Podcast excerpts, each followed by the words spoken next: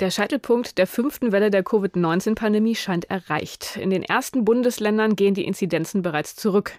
Trotz hoher Infektionszahlen sind die Krankenhäuser vor der Überlastung verschont geblieben. Das liegt natürlich vor allem an der Schutzwirkung der Impfung.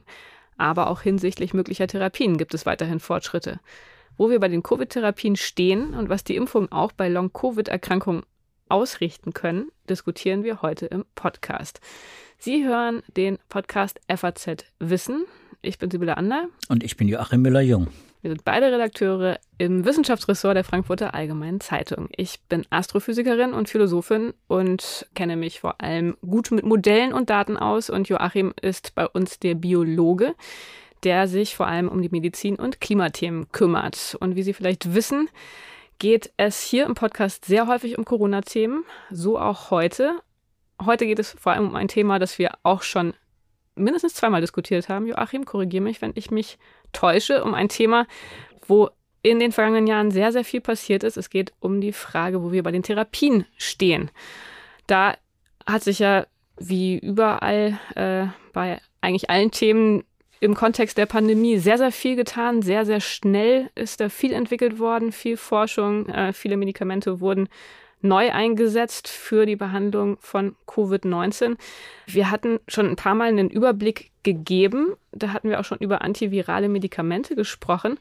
Und Joachim, da gibt es einen neuen Überblick, inwiefern antivirale Medikamente tatsächlich ähm, ja, Hoffnung spenden können. Denn das ist ja ein Punkt, der im Zuge der Pandemie vielleicht oft auch ein bisschen zu kurz kommt. Ne? Die Frage, inwieweit man jenseits der Impfung bei akuten Erkrankungen, bei Infektionen auch gerade von Risikopatienten mit geeigneten Medikamenten durchaus auch auf der Seite und durch diese Mittel etwas äh, bewirken kann. Ja, du hast recht, Sibyl, der, der normal Infizierte und Nicht-Infizierte und äh, Geimpfte äh, bekommt ja auch nicht viel mit, äh, was an Medikamenten gegeben wird, wenn man erkrankt, wenn man Symptome entwickelt. Viele, selbst der Erkrankten, nehmen auch gar keine Symptome brauchen auch keine Symptome. Aber es gibt eben schon einen Teil, der eben äh, auch schwerer erkrankt, der auch äh, Medikamente braucht. Äh, und das geht dann schon über diese berühmt berüchtigten Grippesymptome hinaus. Also 5000 Menschen, die wöchentlich zurzeit in Kliniken eingewiesen werden, wegen und mit Covid-19. Und die Diskussion will ich jetzt gar nicht anfangen mit wegen oder mit. Die Menschen müssen behandelt werden und die kriegen auch in den Kliniken eben Medikamente und das ist ganz wichtig. Und wir haben in der Tat, seitdem wir das letzte Mal über Therapien gesprochen haben, hat sich einiges getan. Das lässt sich auch, wie soll man sagen, in den Bilanzen der Pharmaindustrie äh, quasi entdecken. Äh, ich habe eine Zahl gelesen, da bin ich nämlich auch drauf gekommen, dachte, Mensch, da müssen wir auch unbedingt nochmal nachhaken, was sind das denn eigentlich für Medikamente, die da verkauft werden? Also die verschreibungspflichtigen Medikamente gegen Covid, die wurden im ersten Jahr mit 18 Millionen veranschlagt, inzwischen 18 Milliarden Euro. Inzwischen ist man bei 32 Milliarden Euro an Medikamenten, die verkauft werden. Das heißt, es sind äh, doch viele Medikamente, erstens, ohne das jetzt genau beziffern zu können. Und es sind teure Medikamente. Wir haben viel über monoklonale Antikörper gesprochen und äh, wir haben auch über Medikamente gesprochen, Nukleosid-Analoga, so wie dieses Remdesivir, das äh, oder Corticoide, die also Krankenhauspatienten bekommen in der Regel.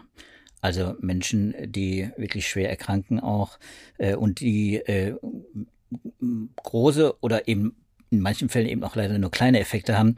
Aber das wollen wir jetzt gewissermaßen abhaken. Wir können ja auch heute gar nicht alles behandeln. Wir werden natürlich das alles verlinken, was wir hier ansprechen. Es ist, du hast diesen Übersichtsartikel angesprochen von zwei Wissenschaftlern vom NIH äh, in den USA, den National Institutes of Health. Und die haben in Cell Reports Medicine eine Übersicht äh, geschrieben über den aktuellen Stand. Und da fand ich sehr spannend, äh, dass eben, dass doch schon nach zwei Jahren Pandemie ja doch relativ viele Medikamente sind sind. Während man zum Beispiel bei bei HIV haben wir eine Kombination von drei Präparaten, die gegeben werden. Äh, wir haben noch keinen Impfstoff. Also da hat sich wahnsinnig viel auch getan. Äh, und das ist pharmakologisch auch ein Erfolg. Deswegen die Impfung an sich ist ein, ist ein großer pharmakologischer Erfolg, aber eben auch, äh, finde ich, die Medikamente und das, und das muss man einfach mal herausstellen. Übrigens, die Impfstoffe würde ich gerne in dem Podcast, wenn du erlaubst, auch als Medikamente mit behandeln, weil es nämlich tatsächlich möglicherweise auch eine eine therapeutische Wirkung haben. Ja, das ist ein spannender Punkt, aber da kommen wir danach noch hin.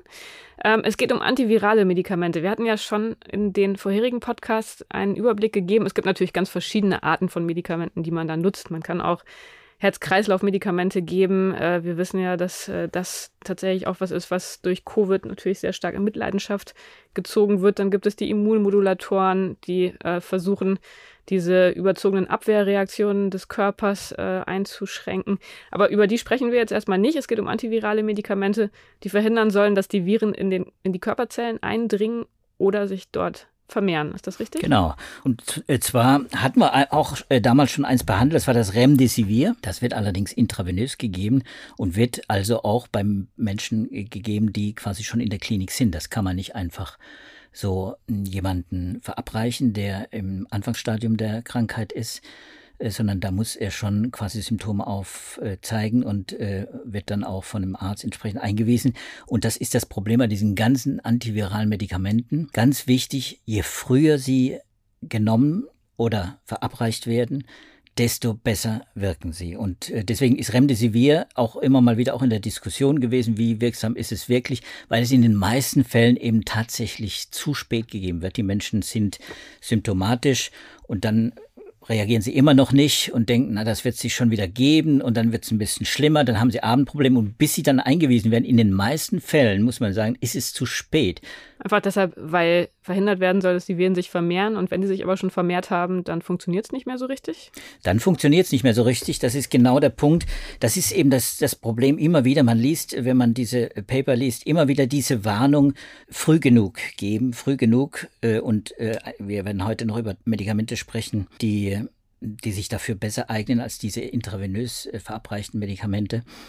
Äh, früh genug heißt einfach, das Virus darf sich noch nicht stark vermehrt haben. Das Problem ist bei, bei Covid-19, bei allen Atemwegserkrankungen im Prinzip, wenn die erstmal in der Lunge sind, diese Viren, und in großer Zahl sich vermehren, dann ist es fast schon zu spät. Dann wird man durch diese Medikamente äh, das Virus nicht mehr erreichen. Gerade bei Covid-19 Multisystemerkrankungen haben wir hier immer wieder darüber gesprochen. Das ver vermehrt sich, wird über die Blutbahn in alle möglichen Organe auch ausgeschüttet und äh, ver vermehrt sich dort auch in entsprechenden Zellen, wo es quasi eindringen kann. Und deswegen äh, ist es dann umso schwerer, es zu erreichen. Aber so, hast du mal eine grobe Zahl, wie viele Tage nach der Infektion? Also worüber sprechen wir? Was ist früh, was ist spät? Ja, da würde ich dann auch direkt einsteigen in diese äh, Medikamente die mir heute ein bisschen auf den Nägel brennen. Das sind nämlich diese ganz neuen Medikamente, die auch äh, quasi frisch zugelassen wurden in diesem Jahr, beziehungsweise zur Jahreswende. Mm, das sind zwei Pillen, Molnupiravir und äh, Paxlovid. Pillen ist ein großes Ausrufezeichen. Das ist die Neuigkeit. Das ist der, der Punkt. Pillen muss man nicht intravenös verabreichen, die kann man früher verwenden. Und das ist die große Chance, in dieser Pandemie, und deswegen sprechen viele vom Game Changer, die große Chance, dass man diese antiviralen Medikamente früher dem Patienten gibt, und zwar möglichst am Anfang der Symptomatik. Und gerade bei den Risikopatienten ist es ganz wichtig. Und äh, ja, und jetzt äh, ist es eben so, dass man Medikamente entwickelt hat. Übrigens, beide Molnupiravir und Paxlovid die sind beides äh, nicht neue Entwicklungen. Das ist also nicht so, dass die Pandemie diese Entwicklung ausgelöst hat, sondern die wurden tatsächlich schon vorher entwickelt, zum Beispiel gegen Influenza, aber auch gegen andere Viren als antivirales äh, Mittel entwickelt. Äh, die funktionieren auch ähnlich, also Molnupiravir funktioniert ähnlich wie Remdesivir, ist auch so ein Nukleosid-Analogon, da wird quasi ein falscher Baustein in das Erbgut eingebaut und dann kann sich das Virus nicht vermehren. Das ist die Idee macht schon einen Punkt, ein wichtiger Punkt bei Molnupiravir, bei diesem dieser ersten Pille, über die wir damals auch einen großen Artikel hatten. Der Punkt beim Molnupiravir ist, dass dieses Mittel äh, natürlich äh, dann, wenn dieser Wirkstoff eingebaut wird in das Erbgut äh, des Virus, dass es äh, dann eben möglicherweise auch bei bei sich teilenden Zellen eingebaut wird in die DNA und äh, deswegen ist man bei diesem Mittel etwas vorsichtiger. Das ist zwar für RNA-Viren gemacht gewissermaßen, soll deswegen auch nicht in, in die DNA äh, eingebaut werden, wird es auch nicht in die DNA eingebaut, aber wir unser Körper, unsere Körperzellen agieren ja viel mit RNA auch. Das heißt also, auch da könnte es eingebaut werden und deswegen wird Molnupiravir zum Beispiel nicht für schwangere Frauen empfohlen. Also da wird es ausgenommen. Das was passiert da dann konkret? Ja, dann kann es natürlich Mutationen geben mhm. und äh, es können natürlich gewissermaßen, äh, ja, es können Fehler entstehen, Bauplanänderungen, wenn man so will äh, genetische Veränderungen, äh, die dann bei, bei einem sich entwickelnden Fötus zum Beispiel, sobald das wirklich äh, dann bis zum Zellkern kommt, wofür es übrigens keinerlei Indizien gibt, aber das ist so eine theoretische Überlegung, dass es dann eben solche, naja, wie soll ich sagen, Kontergan-Effekte gibt. Also, mhm. dass wirklich, äh, dass äh, diese Mutationen auch zu Entwicklungsstörungen führen. Oder, oder bei Erwachsenen muss man sich da keine Sorgen machen? Da muss man sich keine Sorgen machen. Das, da geht es wirklich äh, nur darum, diese Entwicklungsprozesse nicht zu stören äh, bei, hm. bei äh, schwangeren Frauen, bei kleinen Kindern. So, also deswegen ist es da kontraindiziert bei äh, bei Schwangeren. Äh, ganz anders beim Paxlovid. Das ist ein ganz anderes Medikament, ganz anderer Wirkstoff, ein ganz anderes Prinzip. Das funktioniert als Protease-Inhibitor. Und Protease-Inhibitor heißt, das greift an einem Molekül des Virus selbst an, das es braucht, um sich zu vermehren die Protease. So, und diese äh, Protease-Inhibitoren, die haben übrigens alle RNA-Viren, alle anderen Viren auch. Und äh, deswegen hat man damit auch früh angefangen mit, wie soll man sagen, wunderbarer Ansatzpunkt für, für äh, antivirale äh, Medikamente. Hier beim Coronavirus hat das offenbar sehr gut funktioniert, denn, und äh, das wäre das erste Paper, das ich quasi dann auch noch neben dem äh, Cell Reports dann auch äh, verlinken würde. Es gibt ein neues, äh, neues Paper im New England Journal of Medicine von eben dieser Gruppe, dieser Pfizer-Gruppe.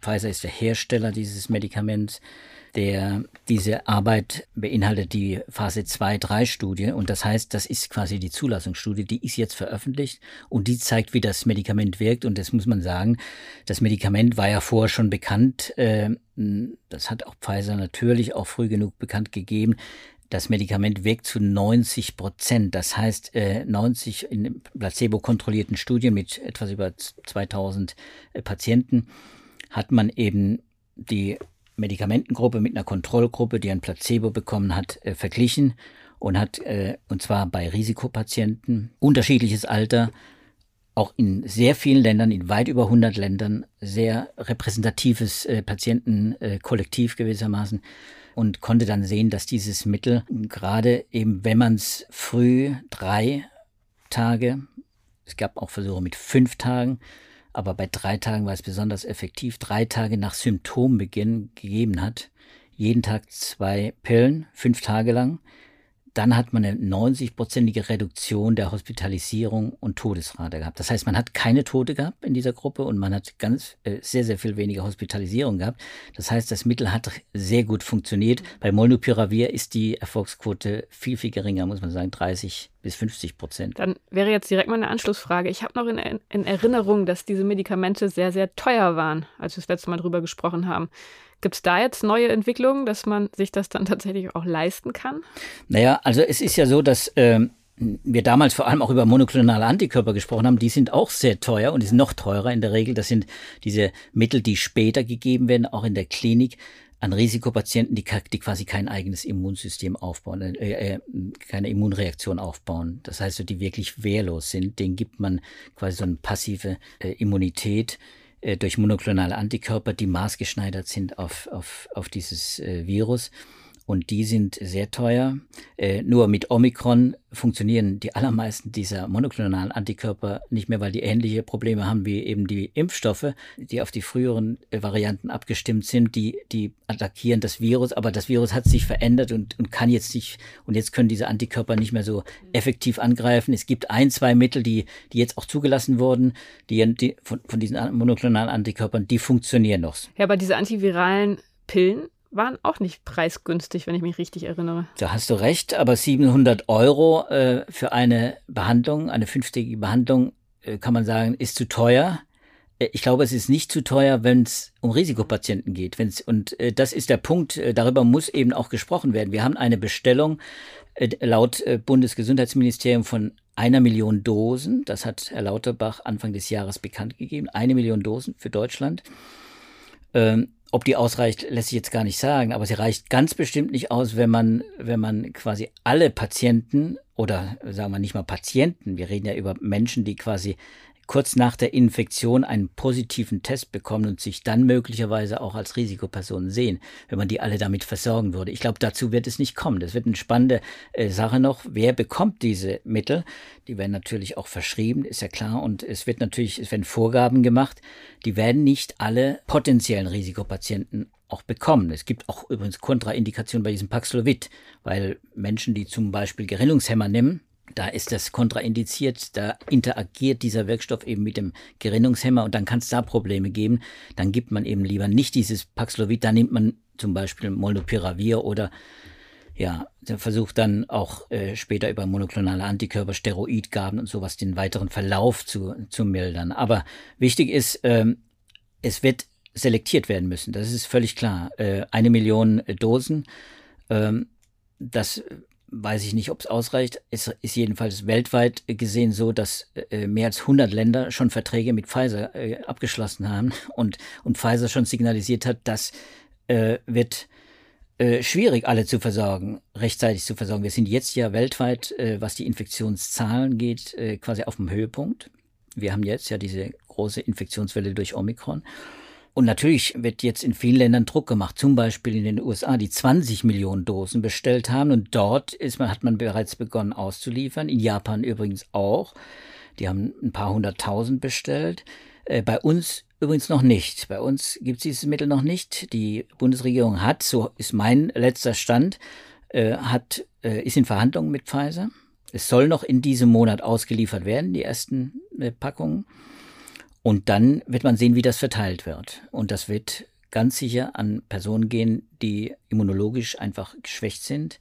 Ich glaube nicht, falls hier jemand jetzt zuhört und Hoffnung hat, dass er sich nicht impfen lassen muss und dann hoffentlich dieses Paxlovid bekommt, ich glaube nicht, dass dass Ungeimpfte da eine Priorität haben werden. Ja gut, aber ob Ungeimpfte solche Medikamente wollen, wüsste ich jetzt auch nicht. Aber ich bin nicht ungeimpft, weiß. deswegen weiß es nicht, aber das ist eine Spekulation, dass mhm. natürlich das auch eine Hoffnung ist vieler Ungeimpfter, die sich, oder ja, vieler Ungeimpfter, die sich äh, vielleicht auch gar nicht impfen lassen wollen, weil sie sagen, es gibt ja dann sowieso bald Medikamente und dann auch noch Pillen, die kann ich mir zu Hause, die kann ich mir zu Hause horten und dann. Nicht, nicht wirklich logisch, wenn man dann solche Medikamente, die ja nun auch jetzt nicht ganz mild sind, würde ich jetzt mal annehmen. Naja, mit Logik kann man da, glaube ich, Sibylle, nicht viel arbeiten, nee, weil, weil die meisten, die, die ungeimpft sind, nehmen auch sonst Medikamente mhm. und äh, da haben wir ähnliche Probleme auch wie bei diesem Mittel. Das ja, gut, ist ja kein, Unschäd ist ja kein ja. schädliches Medikament. Das, die Nebenwirkungen sind übrigens besonders gering. Das ist sehr mhm. spannend, dass, äh, dass es äh, bei diesem Paxlovid kann man in dieser Studie nachlesen, äh, in New England Journal of Medicine,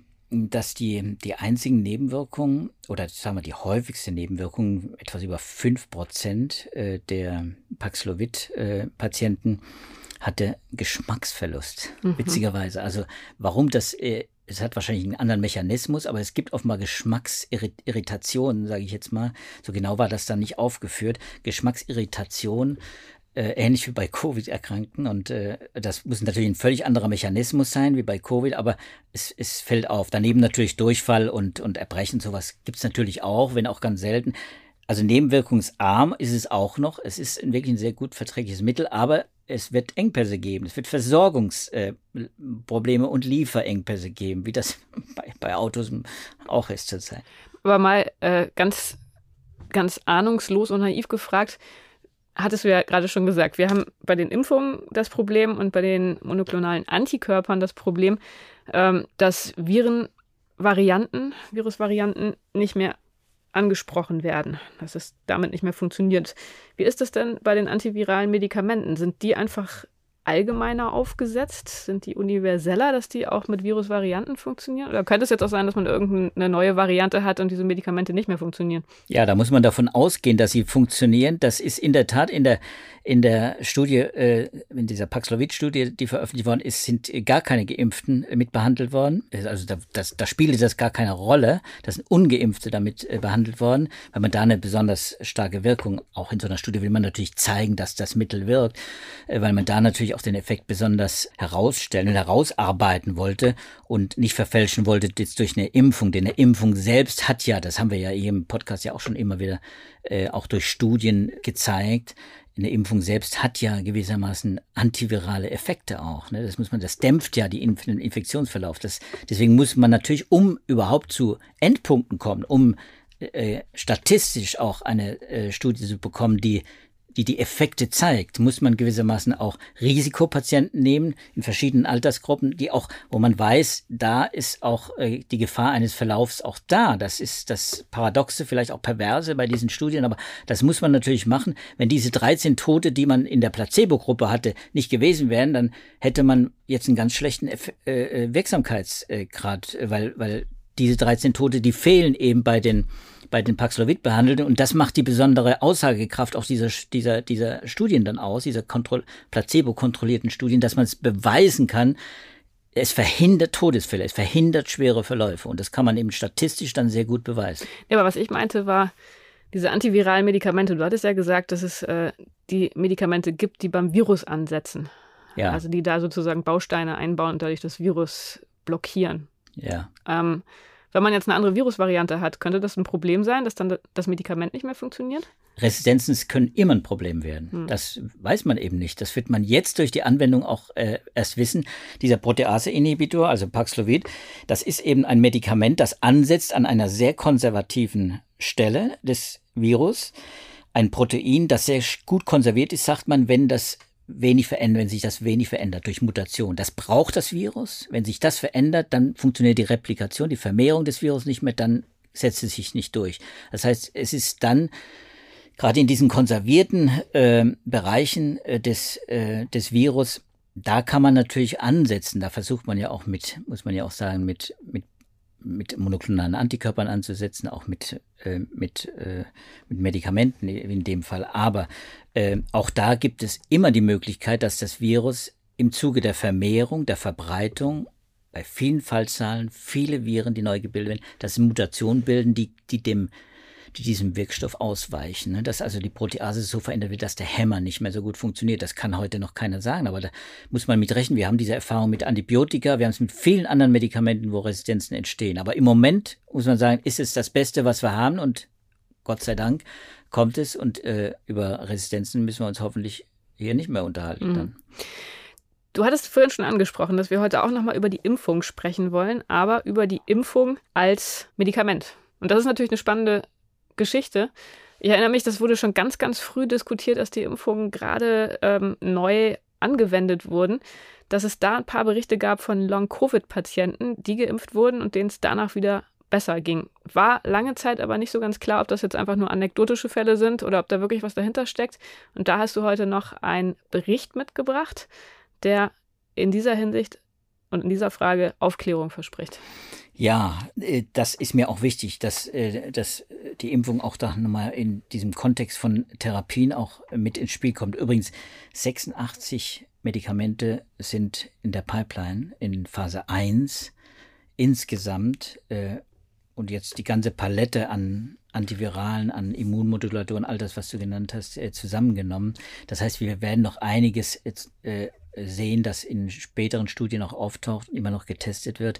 Also wir können äh, auch da hoffen, dass da nochmal Fortschritte gibt. Ich bin da zuversichtlich, ich werde die, die Link von dem äh, Covid-19 äh, Therapietracker äh, einfach mal reinstellen, für die, die es interessiert. Da kann man reinsehen, welche, an welcher Stelle äh, äh, der, des Prüfungsprozesses und, und des Entwicklungsprozesses eben diese unterschiedlichen Wirkstoffe sind. Das ist ganz spannend, äh, da mal durchzugehen. Da sieht man, es sind viele monoklonale Antikörper, aber eben auch äh, sehr unterschiedliche antivirale Medikamente. Ich finde es spannend, dass einfach so viel da jetzt passiert und das ist ein gutes Zeichen, äh, auch für andere Viruserkrankungen, also von Hepatitis bis HIV und äh, da, da gibt es ja Influenza ja auch.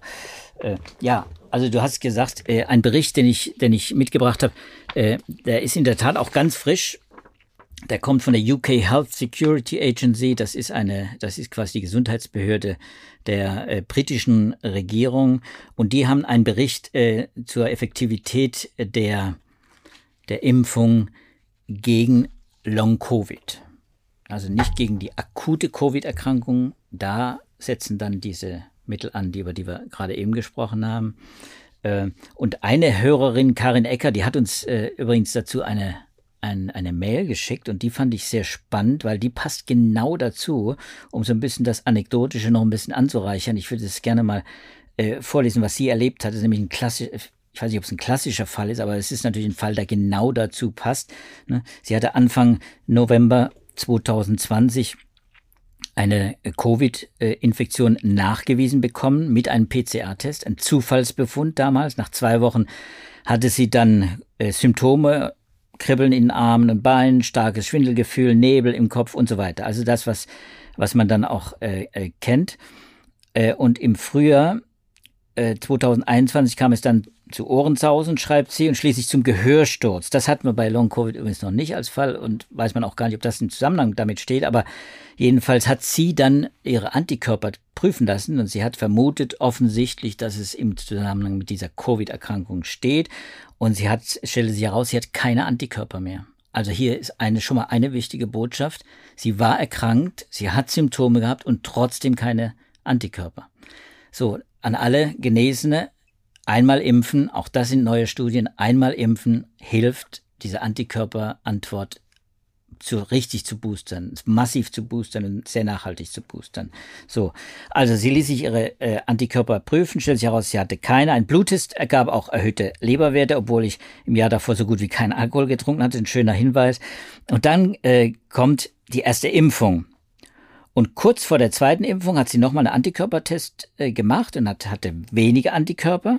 Und nach dem zweiten hat sie dann äh, offenbar mehr Antikörper gehabt, denn ihre äh, Symptome, die sie äh, hatte, die haben sich gemeldet. Zwei bis vier Wochen später, nach der zweiten Impfung, besserten sich äh, die Symptome langsam. Inzwischen ist sie geboostert und sie schreibt, ich habe das Gefühl, dass mir die Impfung geholfen hat. So, und das ist genau der Punkt. Das ist eben jetzt zwar ein Zufall, aber äh, diese Studie, die ich da mitgebracht habe, die ich verlinke, äh, von der UCALS Health äh, Security Agency, die zeigt im Prinzip genau das. Sie haben 15 Studien sich angeguckt. In, US, in Großbritannien haben wir ja schon öfter gesagt, gibt es sehr gute Daten äh, dazu, sowohl zur Impfung wie auch zur Behandlung der Patienten und zu Long-Covid vor allem. Die haben da ein System äh, eingerichtet, in dem quasi auch die die Selbstauskunft im Mittelpunkt steht, aber wo Long-Covid-Patienten relativ äh, konsequent erfasst werden. Jetzt sprechen wir nicht darüber, wie viele da wirklich Long-Covid haben und welche andere Symptome haben. Also jedenfalls äh, die, die Studien, die dort gemacht sind, sehr gut. Und es gibt 15 Studien, die man identifiziert hat. 15 Studien bis zum 12. Januar 2022. Äh, und acht Studien haben sich mit einer Impfung vor einer Infektion beschäftigt. Acht Studien, da wurden, da wurden die Menschen vorgeimpft und dann gab es eine Durchbruchinfektion quasi. Ne? Und äh, da hat sich gezeigt, und zwar ein oder zwei Dosen, noch nicht geboostert. Und da haben sie einen klaren Effekt gehabt. Die Menschen, äh, die die Impfung vorher hatten, deutlich weniger Long-Covid-Symptome. Und zwar nach zwei, vier und über sechs Monate, also zwei und vier Wochen oder sechs Monate. Deutlich weniger ähm, deutlich weniger Long-Covid-Symptome. Interessant, das deckt sich ja auch mit den Berichten aus den Kliniken, die wir vor ein paar Wochen mal abgefragt hatten. Ne? Genau. Wie es in Deutschland aussieht, hatten wir da ja genau. nachfragen lassen. Hat die so Kollegin Kurucik gemacht und da kam ja schon raus, dass unter den Long-Covid-Patienten in diesen Kliniken recht wenig Geimpfte waren. So ist es. Also die Impfung vorher, die schützt, auch wenn es eine Durchbruchimpfung ist. Und das ist ein ganz wichtiger äh, Punkt. Also man kann quasi Long-Covid verhindern. Da gibt es nicht nur diese Studie, da gibt es einige andere Studien, auch die haben wir schon erwähnt, da gibt es Artikel auch, die wir äh, geschrieben haben. Und man, man merkt, dass es wird immer mehr dazu veröffentlicht, natürlich jetzt, wo die Impfung mehr als ein Jahr quasi schon äh, auch im Umlauf ist. Israel, Dänemark, Großbritannien, USA auch. Da gibt es äh, gute Daten auch. Äh, und äh, also äh, wichtig, vorher funktioniert und jetzt sehr spannend, es funktioniert eben auch nachher. Also wenn man äh, quasi eine Infektion hatte und sich danach hat impfen lassen, auch dann gibt es einen deutlichen Effekt und da gibt es auch mehrere Studien, nämlich äh, vier Studien insgesamt, äh, die zeigen, dass eben auch Long-Covid-Symptome nach der Impfung, vor der Impfung und nach der Impfung, also nach der Impfung eben äh, die Infektion nach der Impfung, dass, dass der Impfstoff offenbar wirkt. Und das ist natürlich, wenn man sich das betrachtet, wie wie Impfstoffe funktionieren, ist das jetzt auch nicht besonders überraschend, weil natürlich die Impfstoffe, wenn sie denn funktionieren, wenn sie das Virus erfassen durch Antikörper oder durch die T-Zellantwort, die können ja das Virus erkennen. Und dieses Virus, das dann möglicherweise nach einer Infektion im Körper bleibt, persistiert, wie man sagt, in anderen Organen, dann sich vielleicht dann auch wieder vermehrt. Das sind ja dann oft daher möglicherweise auch die Ursachen für Long-Covid. Ganz klar, darüber haben wir ja auch gesprochen, ist das ja noch noch nicht, was genau jetzt Long-Covid äh, mit dem Virus selbst dann zu tun hat, welche Rolle da das Virus, die Persistenz und das Wiederaufflammen einer Infektion äh, ist oder ob es äh, Immuneffekte sind, Immundefekte, die, die, äh, die langanhaltende Wirkung haben oder Autoantikörper. Das ist alles noch nicht so klar, äh, würde ich sagen, ist noch nicht, ist noch nicht äh, wissenschaftlich völlig abgeklärt, aber klar ist, der Effekt, ein Effekt ist sichtbar und dieses Virus ist eben dann immer noch, wenn es sich denn äh, weiter verbreiten sollte im Körper, da man hat ja viele Patienten gefunden, bei denen das Virus definitiv viele, viele Monate äh, nach der Infektion nachgewiesen worden sind. Übrigens nicht nur äh, symptomatische oder Genesene, sondern eben auch asymptomatische. Da kann man dieses Virus dann eben abfangen, quasi wie so Abfangjäger mit diesen, mit mhm. den Impfstoffen. Aber könnte es nicht auch verschiedene Fälle von Long-Covid geben? Also, dass bei manchen Patienten das Virus nach wie vor im Körper ist, bei anderen Patienten das Virus vielleicht nicht mehr im Körper ist, aber das Immunsystem einfach dauerhaft gestört ist? Wäre ja im Prinzip denkbar, oder? Und dann das. würde aber wahrscheinlich im zweiten Fall die Impfung nicht unbedingt als Therapie wirken, oder? Dann würde sie nicht wirken. Äh, ich glaube, man mhm. kann das auch nicht jetzt äh, vorhersagen. Man kann dem Patienten nicht sagen, es funktioniert bei dir. Wenn du jetzt eine Infektion hattest und du willst dich vor Long-Covid schützen, äh, äh, dann hilft das bei dir ganz bestimmt.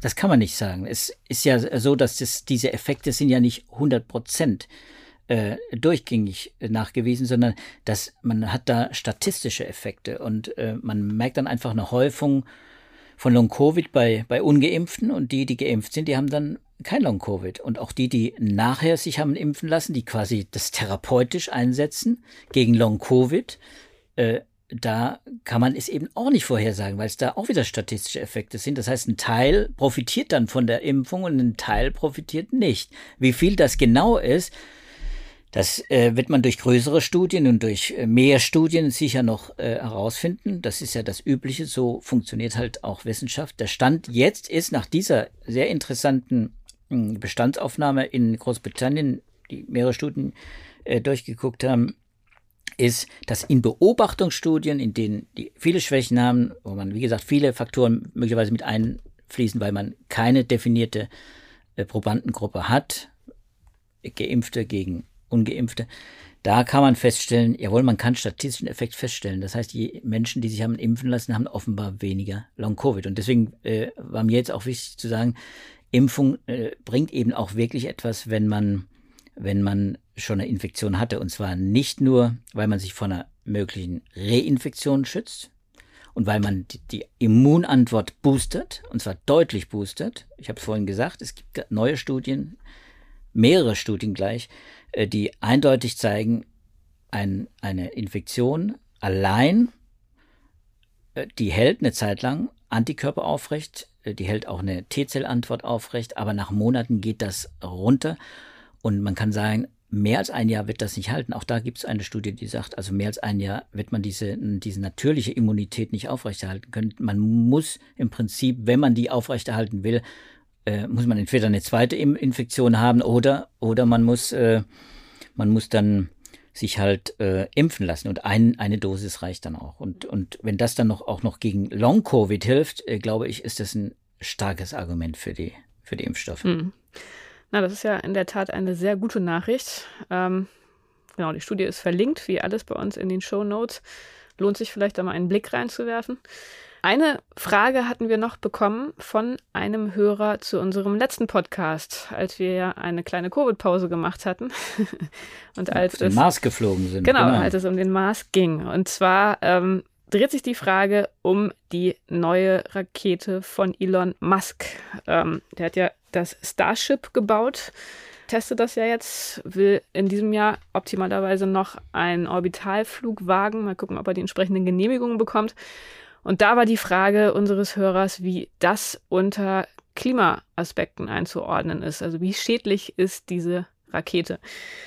Wir hatten darüber auch schon mal einen Podcast gemacht, wenn ich mich nicht ganz irre, ne? über diese Frage. Damals ging es um den Weltraumtourismus. Ähm, und da war das Fazit gewesen, dass das in Hinsicht auf CO2 gar nicht so schlimm aussieht, weil letztendlich der Flugverkehr einfach viel, viel schlimmer ist. Aber dass das Problem bei diesen Raketenstarts natürlich immer ist, dass man Stoffe in die obersten Atmosphärenschichten einbringt, die dort sehr, sehr lange verbleiben, weil man da oben keine Auswaschung durch Regen hat.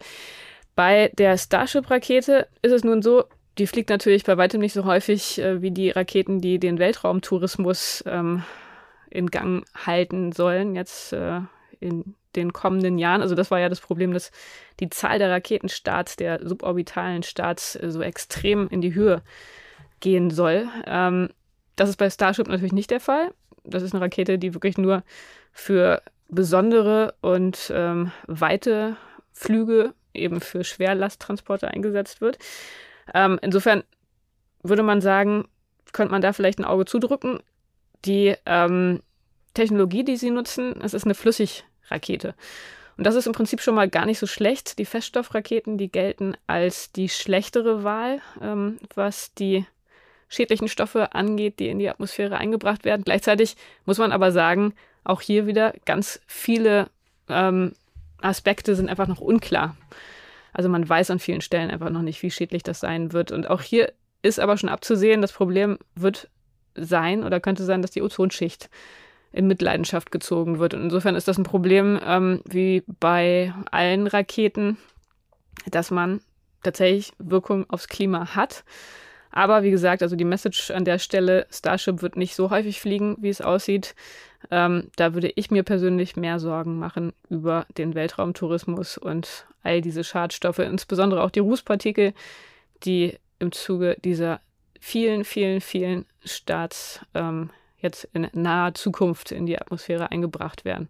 Aber interessante Frage, insofern nochmal vielen Dank. Ja, das war jetzt sozusagen schon der Rausschmeißer. Einfach mal der Themenwechsel nochmal wieder in den Weltraum. Äh, Joachim, ich hoffe, ich habe dir jetzt nicht die Chance genommen, nochmal ein Schlussfazit zu Covid abzugeben, aber ich bin mir sicher, dass das nicht der letzte Podcast gewesen sein wird, in dem es um die Pandemie gegangen sein wird. Nein, ganz sicher nicht, Sibylle. Und wir, wir, du hast mir natürlich auch nicht die Chance genommen, äh, denn ich bin hoffentlich genug optimistisch rübergekommen. Ich bin sehr optimistisch, dass diese Mittel auch eine Wirkung haben. Also Wirkung im Sinne von, dass sie viele Menschenleben mhm. auch äh, retten und auch äh, hoffentlich auch viele schwere Fälle retten. Interessant, dass wir das, deswegen will ich gar kein Fazit äh, ziehen. Interessant wird die Debatte, die sich eben daraus jetzt anschließen wird, inwiefern äh, solche neuen Medikamente, die zur Verfügung stehen, die wir dann auch äh, in Deutschland bekommen, vielleicht sogar diese Debatte um die Impfpflicht dann nochmal neu beleben. Denn mhm. das ist klar, ich habe es da schon erwähnt. Äh, ich glaube, das wird nochmal ein Grund mehr sein, an der Behauptung festzuhalten, Omikron ist schon an sich abgeschwächt gegenüber Delta jetzt.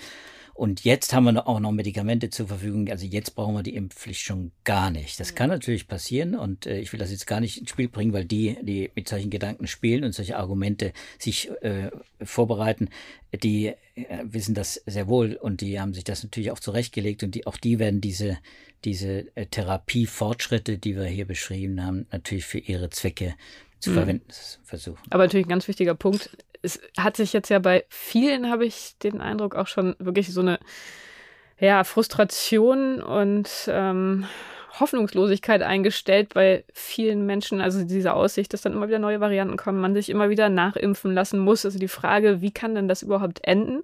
Oder wird das einfach immer so weitergehen?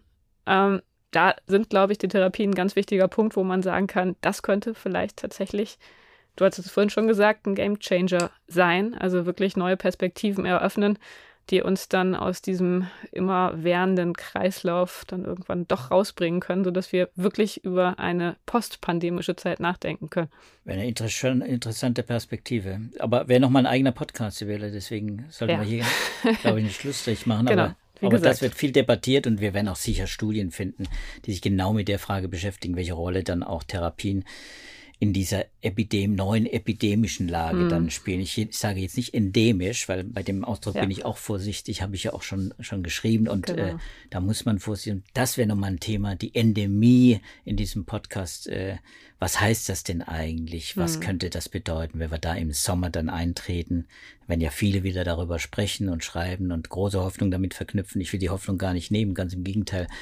Äh, ja, aber äh, es ist eine interessante äh, Frage, wie das, wie das am Ende weitergeht, ob es das Virus, äh, wie das Virus quasi in unserer Gesellschaft erhalten bleibt. Denn dass es erhalten bleibt, mhm. das steht eigentlich fest. Nur in welcher Form äh, und wie wir damit umgehen können, das wird eine sehr spannende Frage. Uns werden die Corona-Themen nicht ausgehen. Nächste Woche gibt es den nächsten Podcast. Wenn Sie Fragen haben oder Anregungen, Themenwünsche oder uns einfach generell irgendwas mitteilen wollen, dann schreiben Sie uns eine E-Mail unter dem Stichwort Podcast. Die Adresse ist wissenschaft.faz.de. Wir freuen uns sehr über Ihre Zuschriften. Ja, nächste Woche gibt es den nächsten Podcast. Wenn Sie den nicht verpassen wollen, dann können Sie uns sehr gerne abonnieren bei allen bekannten Podcatchern. Ja, und ansonsten freuen wir uns, wenn Sie in der kommenden Woche wieder einschalten. Bis dahin wünschen wir Ihnen alles Gute, bleiben Sie gesund und bis dahin. Tschüss. Tschüss zusammen.